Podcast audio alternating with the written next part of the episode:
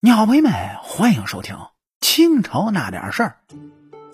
今天这期故事呢，咱们要来讲讲这乾隆时期的文字狱。说是这文字狱呢，主要对付的是汉人，可不料满人有个进士，也因为几句诗而被乾隆爷是上纲上了线。您各位要知道，乾隆一朝呢，屡屡是以文字罪人。如果认真梳理每一次的文字狱，都会发现他们有一个共同的特征：诋毁圣朝，视满人为异族。所以，因为文字狱获罪的那都是汉人。然而，在乾隆十九年呢，就出现了一个特例：一个叫世臣的满人，因为写了几句诗，而被擅长玩弄文字的乾隆爷就抓住了把柄，结果就被发配到了黑龙江。说起来，这也是清代少有的满人文字狱。说是清一代进士啊，这总数有两万多人，满洲的进士呢仅有八百九十人，所以满人进士在清代绝对算是稀有品种。而这满人一旦考中了进士，仕途那也是出奇的好，升迁的速度也是极快。世臣呢是满洲正白旗人。于雍正五年考中的进士，据说啊，雍正爷对他很是赞赏，说他是放着旗人的特权不用，偏要选最难的科举。虽然说世臣是三甲进士，但雍正还是钦点他入了翰林院。三年散馆之后，世臣呢就受了翰林院的检讨，没几年升到了内阁学士。如果按照这样的路子走下去，世臣很快就能升到侍郎、尚书。你就算是入阁拜相，那也是无为可治。然而，就随着雍正爷的驾崩，世臣的仕途呢发生了变故。说是乾隆用人的路子和雍正有些不同。对于满人呢，这乾隆他向来是不喜欢那些舞文龙墨之辈，他更看重的则是。弓马骑射，世臣呢正是吃了这个亏，在乾隆继位之后，始终在内阁学士这个岗位上是默默的奉献着。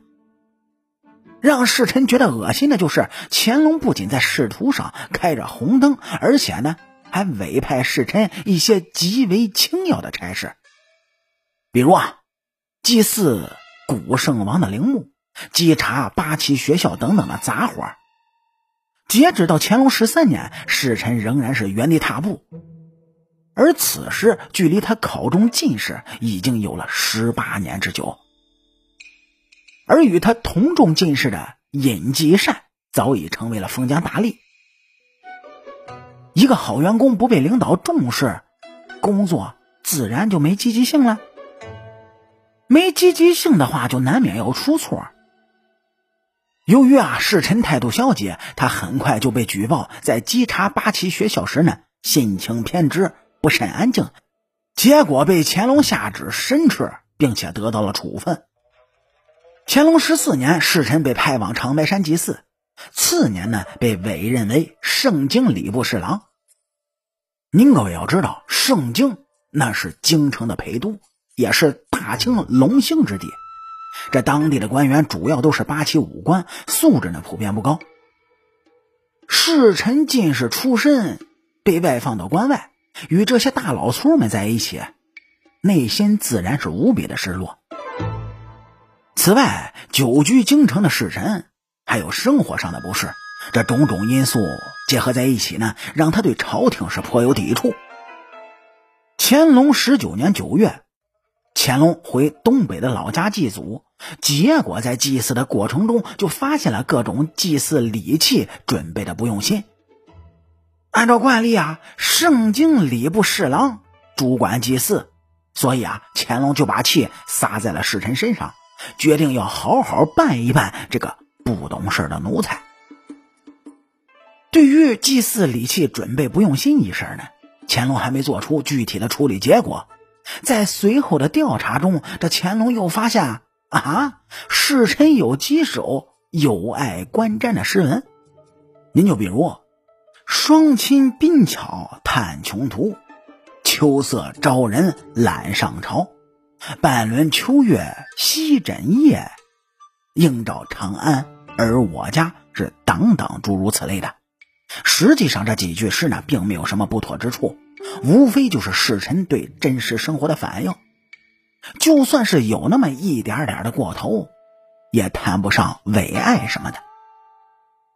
但乾隆呢，却不这么认为。因为他对世臣的印象本身就不好，所以看待这件事儿就戴着有色眼镜。他说世臣把自己比喻成苏轼被贬黄州，朝廷对他不公，明明是已经二品的大员了，还说什么无穷之叹。